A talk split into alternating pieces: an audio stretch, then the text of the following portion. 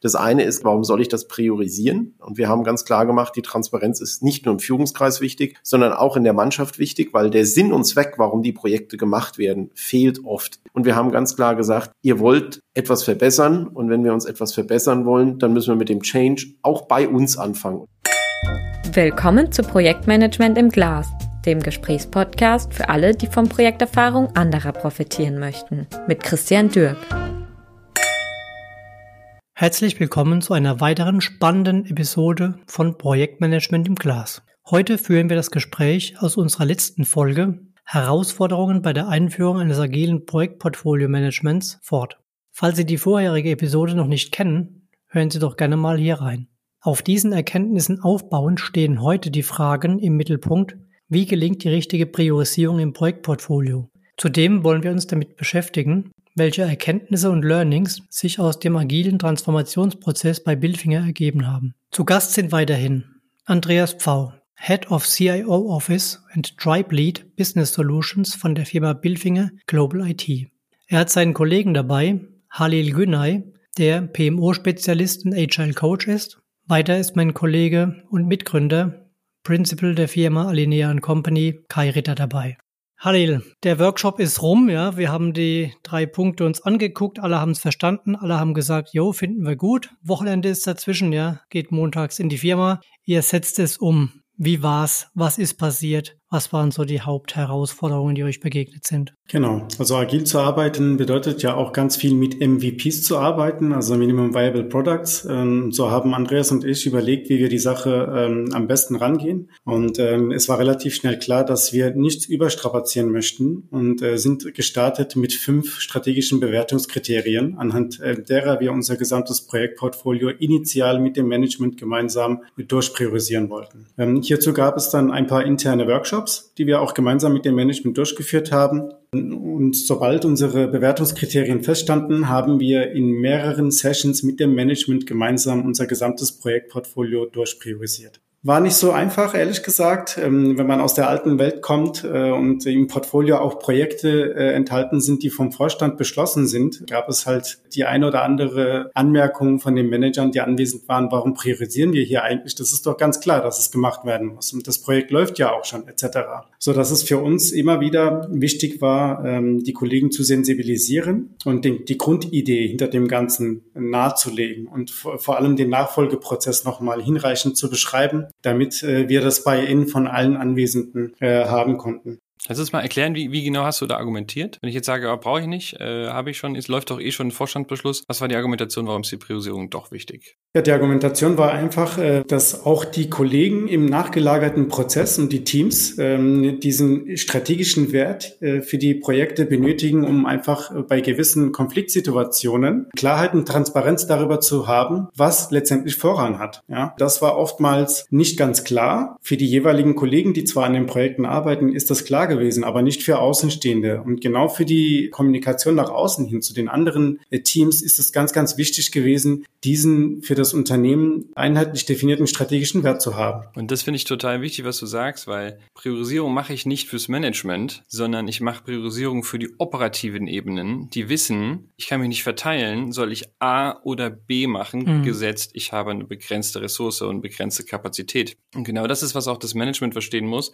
geht nicht um irgendwelche Prio-Listen im strategischen Sinne für uns. Und es geht halt darum, dem Hans Meyer, Peter Müller, der unten anfängt, alles das, was wir hier beschließen, umzusetzen, eine Orientierung zu geben im Rahmen dieser agilen Transformation. Das ist ganz, ganz entscheidend. Ja, ganz, ganz entscheidender Punkt. Einmal noch kurz andere Seite einnehmend.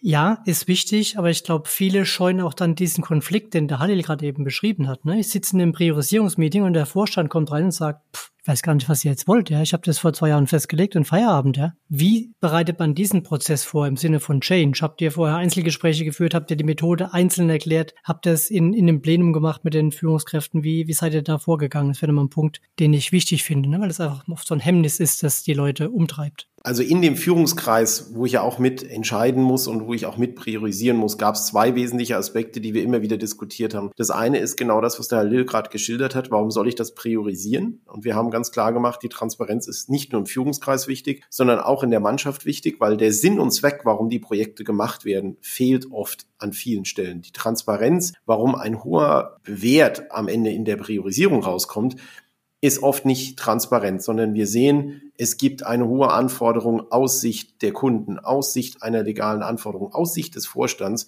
Und das fehlt offensichtlich in der Mannschaft. Und deswegen ist es wichtig, dass wir diesen Punkt auch kommunizieren. Und Natürlich müssen wir uns auch selber gegenseitig koordinieren und die Transparenz herstellen. Wer arbeitet eigentlich an welchem Projekt und warum ist das für den einen Bereich wahnsinnig wichtig? Ja, ein neuer Einkaufsprozess im ERP-System mag eine sehr hohe Bedeutung für den operativen Einkauf haben, ist den Kollegen von der Infrastruktur aber irgendwie völlig schnuppe. Mhm. Ja, und an der Stelle ist es wichtig, dass wir gegenseitig unsere Ziele kennen, weil wenn ich die Ziele der anderen kenne, dann kann ich auch entsprechend gemeinsam unsere Organisation auf diese Ziele ausrichten. Und die mögen sich immer wieder ändern.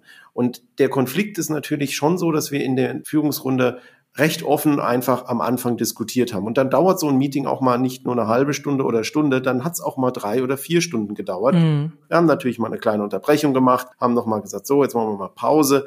Aber man muss sich die Zeit nehmen, das zu Ende zu diskutieren. Das, was nicht passieren darf, ist tatsächlich, hier ist die Methode, das haben wir jetzt so festgelegt und jetzt müssen wir es halt mal machen ja. und dann wird es schon gut werden. Dann sind wir bei dem Punkt vorher, ich stelle die Methode über den Zweck und über den Sinn und ich glaube, das war nicht gut. Also von daher, das ist ein Learning, das muss die Organisation insgesamt für sich aufnehmen ob im Führungskreis oder in den jeweiligen Teams, was die agile Arbeitsweise angeht, was geänderte Prozesse angeht. Und wir haben ganz klar gesagt, ihr wollt etwas verbessern. Und wenn wir uns etwas verbessern wollen, dann müssen wir mit dem Change auch bei uns anfangen. Und wenn wir zeigen, dass wir uns ändern können, dann können wir auch erwarten, dass die Organisation mitzieht. Das war auch noch so ein letzter Argument, wo wir natürlich immer wieder gesagt haben, wenn wir uns nicht dran halten an die Priorisierung und an diese vorgestellten Ideen, die wir umsetzen wollen, dann lasst uns das nicht machen. Ja, ja, dann kann es nicht vorleben, ne? Genau. Definitiv ein, ein sehr, sehr wichtiger Punkt, der auch aus meiner Erfahrung oft mal eine Zeit lang funktioniert, ne? Mal so die ersten paar Wochen, ob er noch guter Dinge ist, ja.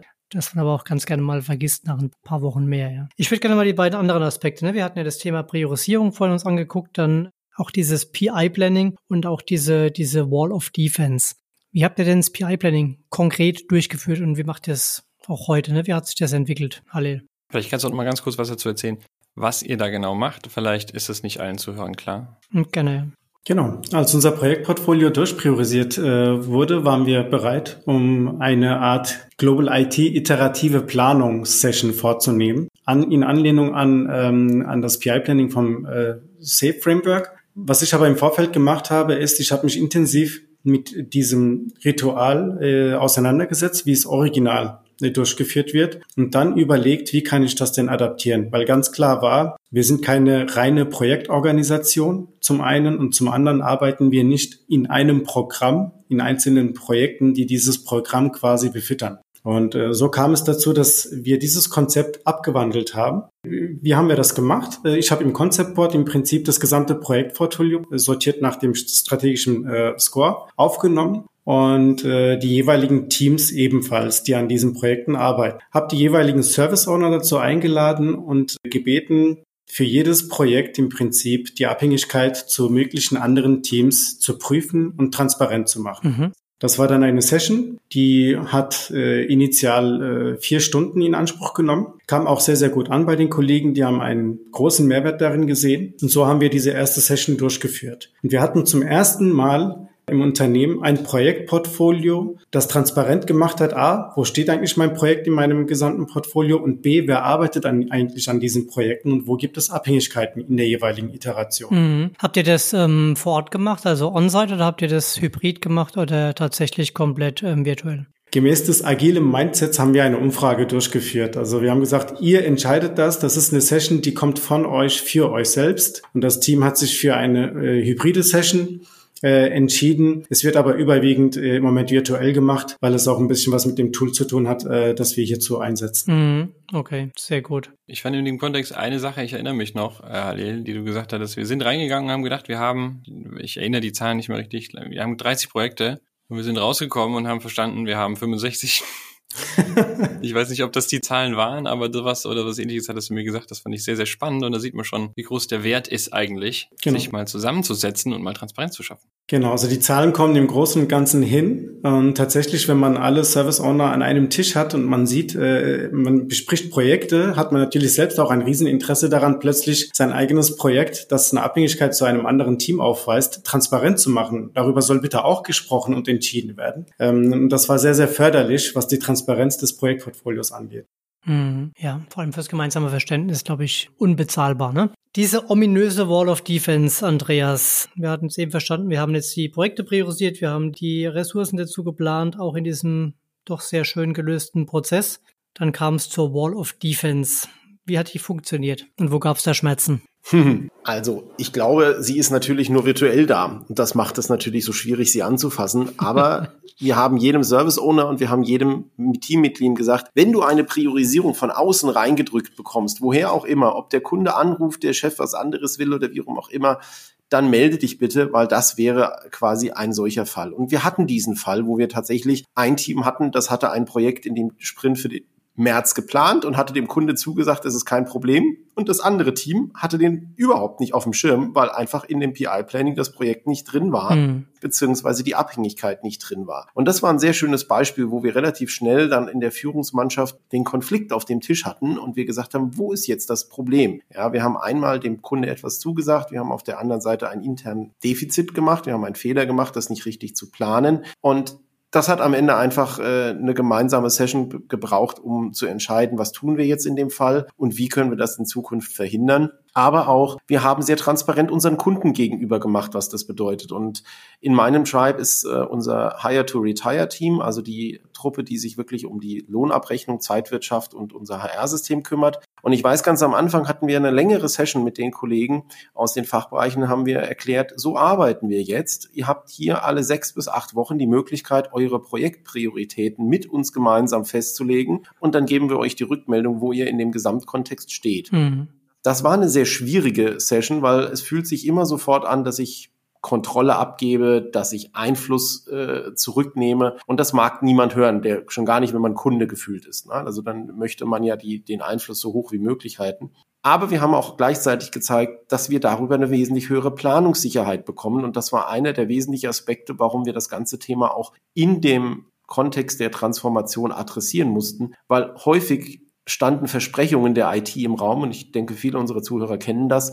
Ja, kommt in drei Wochen, da hat man schon einen Puffer eingeplant und dachte sich, das sollte locker reichen. Und dann sind drei Wochen rum, zwei höher priorisierte Projekte kamen dazwischen und aus drei Wochen werden sechs oder acht Wochen. Mhm. Der Kunde wusste aber schon, die IT liefert sowieso nie pünktlich, also ich brauche es in acht Wochen, also frage ich mal für drei. Dann wird es schon ungefähr passen. Und um dieses Spiel aufzulösen, haben wir genau diese Session gemacht und haben mit unserem Kunden gesprochen, dass vereinbaren wir jetzt.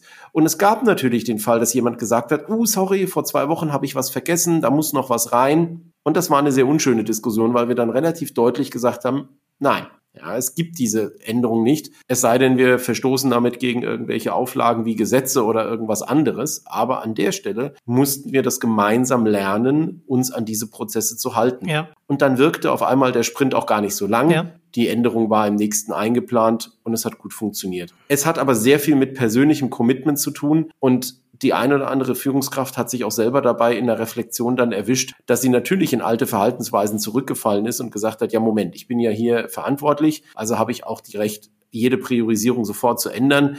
Und wenn ich überzeugt werde, dass das anders sein muss, dann hat auch die Organisation entsprechend zu handeln. Das war natürlich etwas, wo wir als Führungskräfte uns auch in einem Change-Prozess am Ende des Tages bewegen mussten und selber lernen mussten, wie wir eigentlich unsere Arbeit anders strukturieren. Aber das ist, das glaube ich, total interessant. Kannst du da vielleicht nochmal ein Beispiel geben, wo Führungskraft X gesagt hat, ich würde es jetzt doch trotzdem gerne ändern, was vielleicht einfach gemacht hat und, ähm, und wie das Ganze dann, wie das Ganze dann prozessual ablief? Ein konkretes Beispiel war gewesen, wo eine Führungskraft sich dann ähm, aufgrund eines Anrufs eines CFOs oder eines anderen Kunden in einen Sprint eingemischt hat und gesagt hat, hier die und die Aufgaben müsst ihr bitte in dem und dem Sprint jetzt mal priorisieren und hochsetzen. Mhm. Und später dann in der PI-Planning-Session mit Halil rauskam, naja, wir machen zwar jetzt hier so eine Priorisierung, aber bei uns im Team gab es hier und da mal Probleme, weil wir dann doch andere Aufgaben in dem Zeitraum machen mussten. Darüber hatten wir auf einmal eine Feedback-Schleife, dass das funktioniert und haben uns dann mit einem offenen Gespräch zusammengesetzt und gesagt,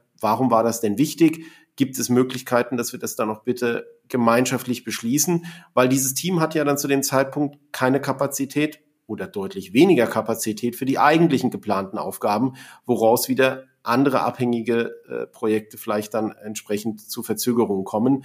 Das konnten wir also ganz gut lösen. Aber es ist natürlich einfach auch, ich sag mal, eine, eine menschliche Geschichte. Wenn ich äh, lange schon in diesen Prozessen gearbeitet habe, ja, ich bin Bereichsleiter und äh, habe eine gewisse Verantwortung für eine operative Sicherheit von, von unseren Systemen. Ja, keiner mag morgens angerufen werden von seinem Kunden und äh, gehören, zu hören bekommen, dein System funktioniert nicht mehr. Natürlich gibt's da Prioritäten, die müssen dann äh, auch gesetzt werden, mhm. aber die müssen wir klar vorher abstecken, in welchem Rahmen das passiert. Also seid ihr im Grunde genommen der Empfehlung gefolgt, dass es auf allen Hierarchieebenen im Grunde genommen Treiber und Verteidiger dieses Prozesses geben sollte, was sich meistens auch ganz gut rechtfertigen lässt, weil dieser Prozess einen ganz klaren Return on Invest hat.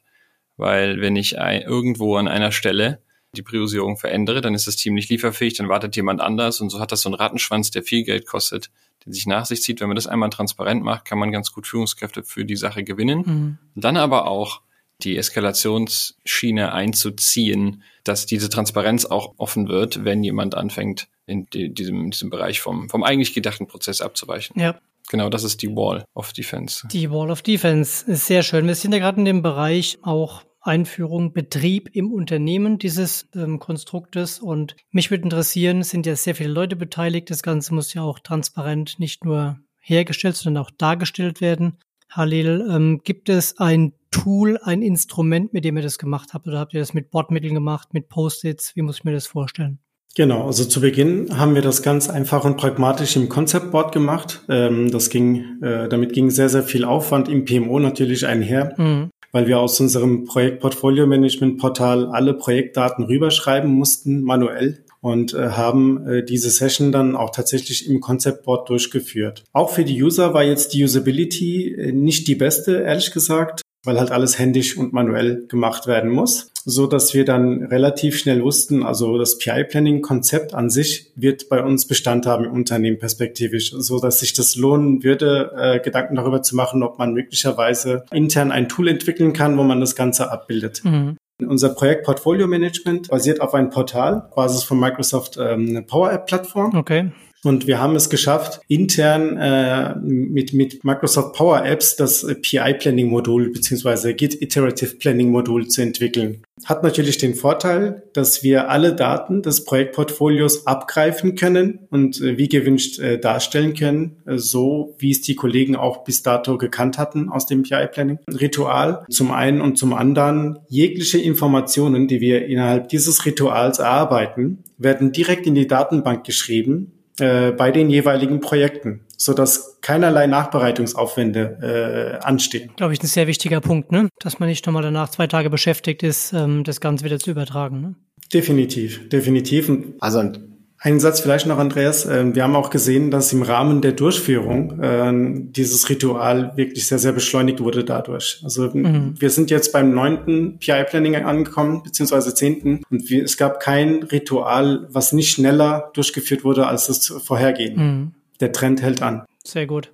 Ja, ich glaube, das ist ein ganz großer Erfolg auch nochmal von äh, dir und auch äh, dem Team, das das gemacht hat. Und ich weiß, dass wir vor sechs Jahren angefangen haben, unseren MS Project Server mit viel Akribie versuchen aufzubauen und Details reinzubauen und versucht haben, technische Lösungen zu finden. Wir sind alles kleine ITler und wir sind alles kleine Nerds. Das heißt, wir suchen immer nach dem richtigen Tool, um unser Problem zu lösen. Aber es war genau das Richtige, dass wir an so einem virtuellen Whiteboard einfach Post-its geklebt haben. Ja, und erstmal entwickelt haben, wie der Prozess funktionieren muss. Ja. Und ich glaube, das ist, hat auch viel von anderen Methoden, wo ich erstmal rein auf Papier, Stift und Zettel versuche, mich dem Problem zu nähern. Ja. Das äh, fand ich wirklich sehr gut. Der eine oder andere von uns hat sich auch mal Design Thinking angeguckt oder andere Themen. Und da geht es nicht darum, sofort zu programmieren. Da geht es erstmal darum zu lernen, was wir brauchen und ich fand das ganz wertvoll, dass wir nach dem Workshop, den wir hatten, mit den Ideen, die wir gemacht haben, einfach die Idee ausprobiert haben. Wir haben uns ein Whiteboard genommen. Da hatte Halil sehr viel Energie reingesteckt, bis das so aussah, dass man es wirklich für nutzen könnte. Aber die Kollegen fühlten sich abgeholt und wir konnten auch relativ schnell adaptieren und den Prozess neu wieder ausrichten, wenn eine Idee nicht funktioniert hat. Und dann haben wir wirklich die Toolfrage gestellt, äh, beziehungsweise uns überlegt, wie wir das implementieren. Und es ist ein großer Erfolg in dem Gesamtteam, dass jedes PI-Planning ja, nicht einfach nur schneller ist, weil wir die Probleme möglichst schnell abhaken wollen, sondern ich glaube, der Kai hat es ja gesagt, wir gewinnen dadurch, dass wir Geschwindigkeit reinbringen und das zeigt sich hier gut. Das Ergebnis ist immer noch dasselbe wie am Anfang. Wir sind transparent in unserem Portfolio, wir haben die Abhängigkeiten klar gemacht, aber trotzdem brauchen wir für den Prozess aktuell weniger als 60 Minuten ja, in, dem, in dem Gesamtportfolio. Und wir haben mal mit vier bis sechs Stunden angefangen. Wahnsinn, ja. Und das glaube ich, ist so langsam ein Bereich, wo ich sage, 60 Minuten alle zwei Monate ist eine sehr gute Zeit, wo wir in unserer Größenordnung, die wir als äh, Global IT haben, eine gute Portfolioplanung machen. Wenn wieder mehr Projekte kommen, vielleicht wird die Zeit mal wieder ein bisschen länger, aber wir wissen jetzt, wie es funktioniert. Und das ist, glaube ich, etwas, das kann man sehr gut auch als wirklich eingeschwungenen Zustand bezeichnen. Das muss man mal festhalten, ja. Einfach, dass ich mir auf der Zunge zergehen lassen, was das für ein Schmerz war vorher. Und wenn ihr jetzt durch ein bisschen Übung äh, in 60 Minuten dieses Problem lösen konnte, zumindest großteils, dann äh, ist das der eingeschwungene Zustand und äh, alle Ängste, die bedeuten, man mietet sich in Agile zu Tode, äh, sind damit ausgeräumt, hoffe ich. Auf jeden Fall, ja, würde ich auch so sagen, ja. Und mit diesen ähm, einmal zusammenfassenden Worten, ja, kommen wir schon zur Schlussrunde, ja. Und ähm, da würde ich euch einfach nochmal bitten, vielleicht zusammenfassend, fangen wir mit dir an, Andreas, ähm, dann über Halil und dann zu Kai, nochmal einmal abschließend über den, den Prozess und den Erfolg nochmal kurz zu referieren und zu überlegen, ob das eine gute Idee war oder ob es vielleicht auch Potenziale gibt für Zuhörerinnen und Zuhörer, ein paar Kleinigkeiten anders zu machen. Ja, ich glaube, Potenziale haben wir alle und die haben auch wir noch. Wir sind noch lange nicht, glaube ich, da, wo wir, wo wir vielleicht in zwei oder drei Jahren sein können. Kommt drauf an, wo wir uns noch hinentwickeln wollen. Ich glaube, ich habe es am Anfang gesagt, jeder muss seinen eigenen Weg finden in der, Agilität und in, auch in den Methoden, die wir haben. Und deswegen freue ich mich einfach, wenn wir heute uns ein bisschen austauschen konnten. Freue mich darüber, wenn wir unseren Zuhörern hier ein bisschen Inspiration mitgeben konnten, sich mal mit dem ein oder anderen Framework, Methodik oder auch Konzept mal auseinanderzusetzen und dann sehr spielerisch an die Sache ranzugehen und zu überlegen, ist das die richtige Methodik für mich? Kann das bei mir funktionieren? Sind Sie einfach offen für auch wirklich Dinge mal durchzugehen und auch wenn es ein bisschen schmerzhaft wird, an der einen oder anderen Stelle mal durchzuhalten und die erste Hürde wirklich zu überwinden. Keiner ist auf den ersten fünf Kilometern zum Marathonläufer geworden. Ja, da braucht's echt Disziplin und es braucht Durchhaltevermögen, aber es zahlt sich wirklich aus.